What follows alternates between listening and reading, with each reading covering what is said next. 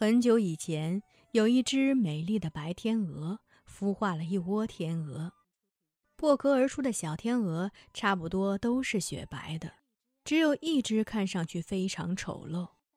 它脚短，脖子也短，一身灰黑的杂毛。别的小天鹅都不理睬它，但白天鹅没有嫌弃它，仍然精心给它喂食。小天鹅一天天的长大了。他可以跟着妈妈去河里捉鱼吃了。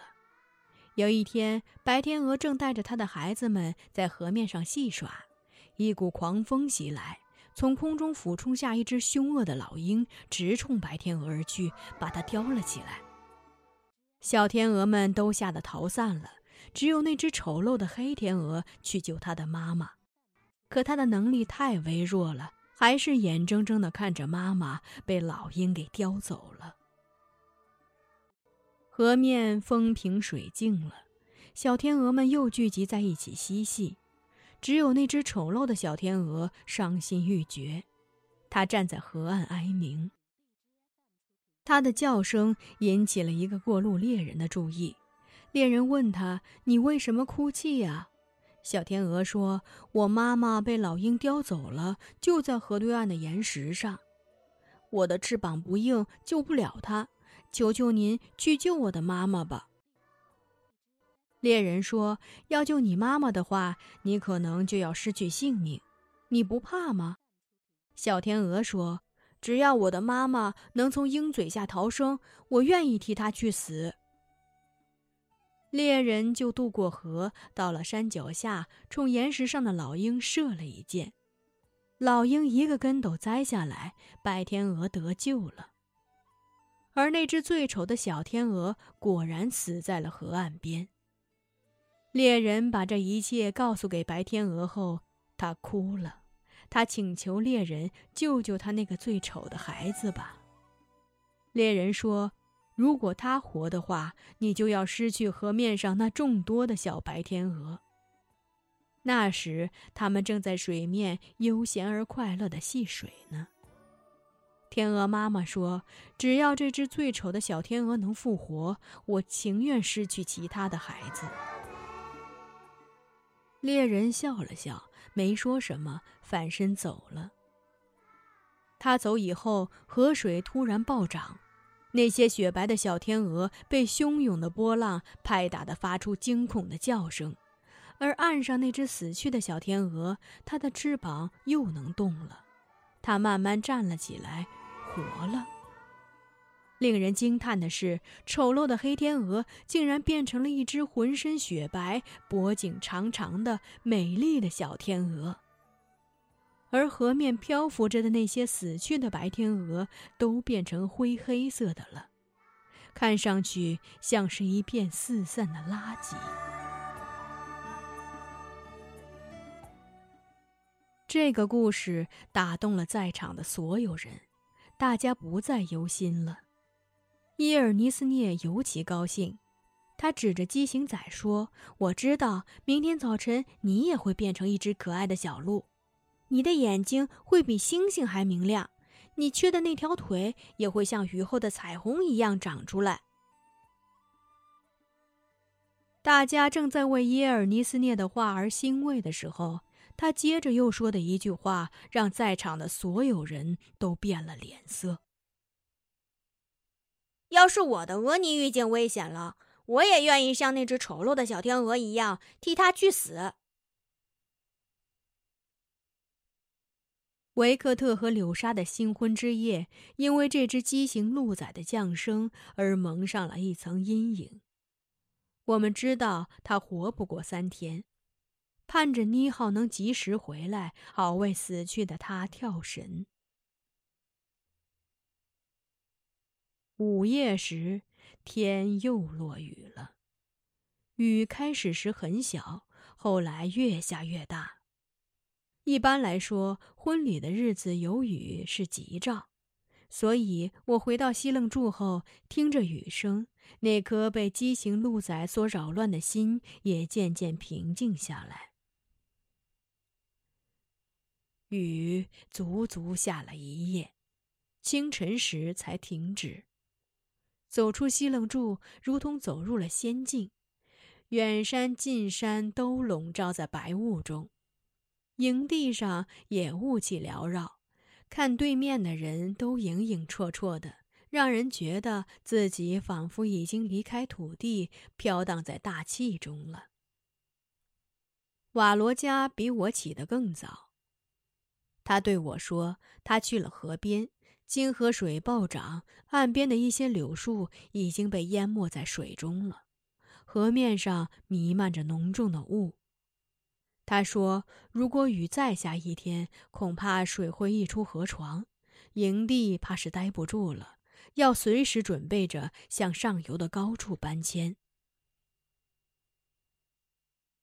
我惦记着那只畸形鹿仔，问瓦罗加他是否还活着。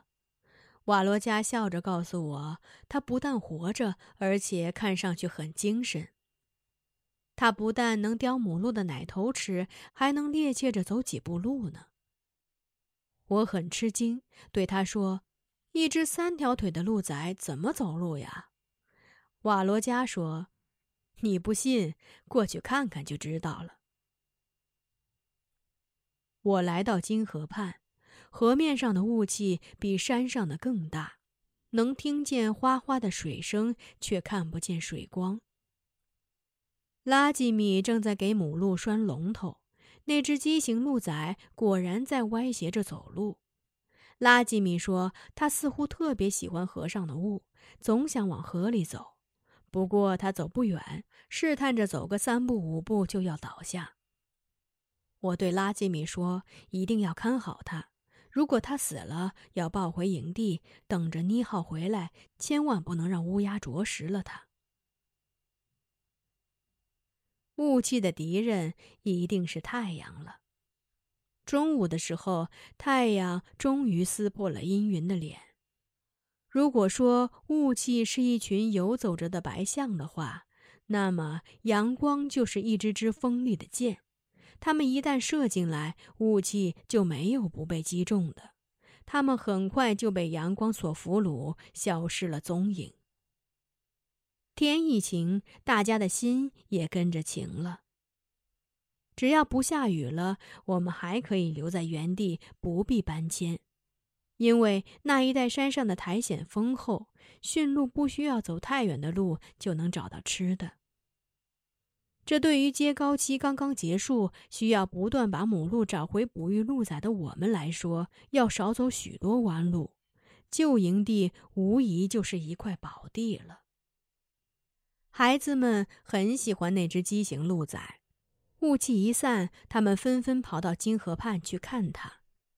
达基亚娜带着贝尔纳和马伊堪，用碧绿的青草编了一个草圈，套在他的脖子上，说是这样，他就不丑了。耶尔尼斯涅拢起一堆火来，给他驱赶文盲。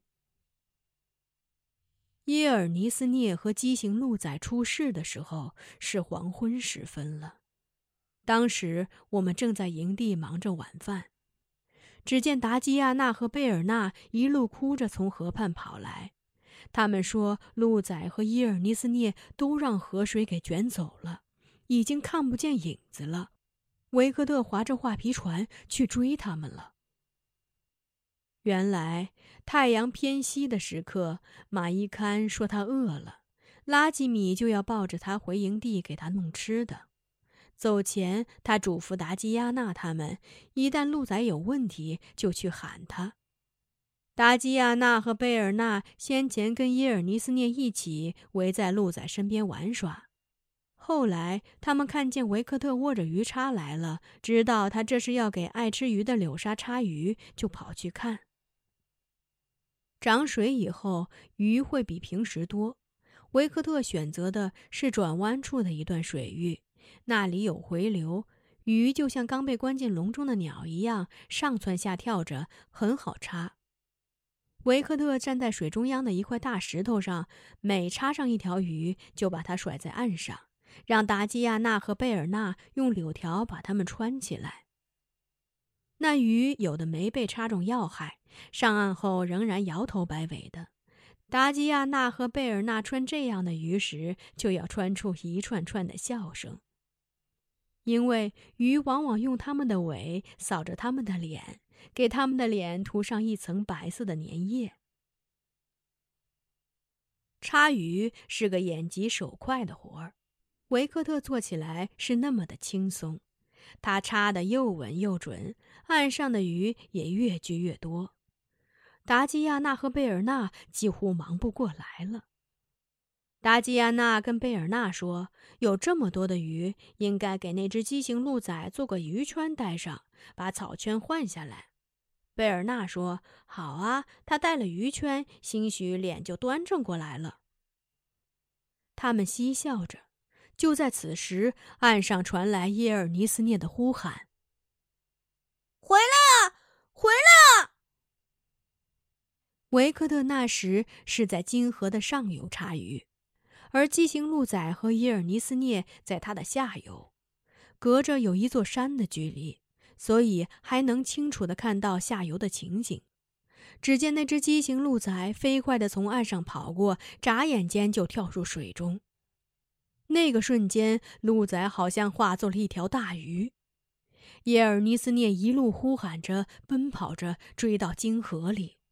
到了河中央，鹿仔和人好像遭遇了漩涡似的，团团转着，起起伏伏着，分不清哪是人，哪是鹿仔了。维克特叫了一声：“天啊！”赶紧跳到岸上，扔下鱼叉。他们三个朝下游跑去的时候，叶尔尼斯涅和鹿仔已经被上涨的洪流给卷走了。维克特连忙把放在岸边柳树丛里的画皮船拖出来，放在水上，迅捷地跳上去，驾着它去救伊尔尼斯涅。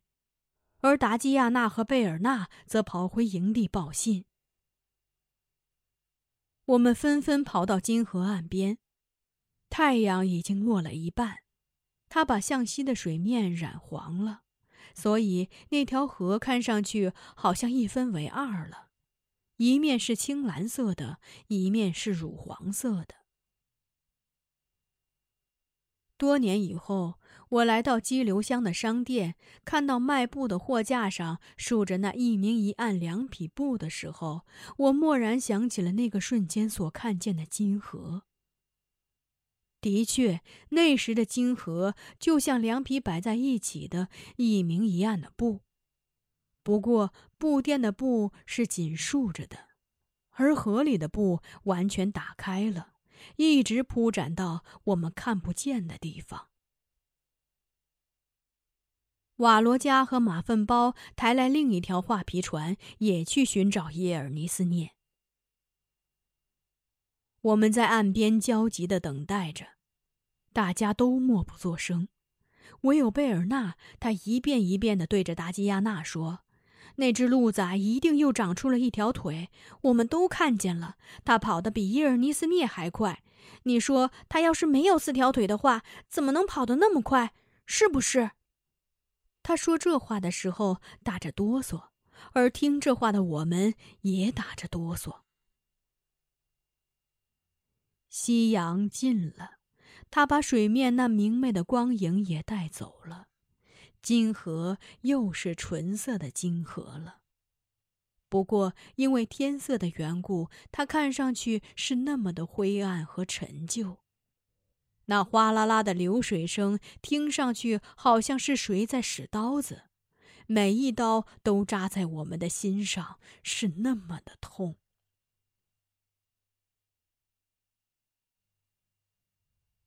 星星出来了。月亮也出来了。寻找伊尔尼斯涅的人没有回来，但鲁尼和妮浩却静悄悄地站在我们身后了。妮浩见到我们说的第一句话就是：“你们不用等了，我的耶尔尼斯涅已经走了。妮浩的话音刚落，河面上就出现了两条画皮船的影子，就像两条朝我们游来的大鱼。两条船共有四个人，三个人站着，一个人躺着。躺着的人永远躺着了。他就是叶尔尼斯涅。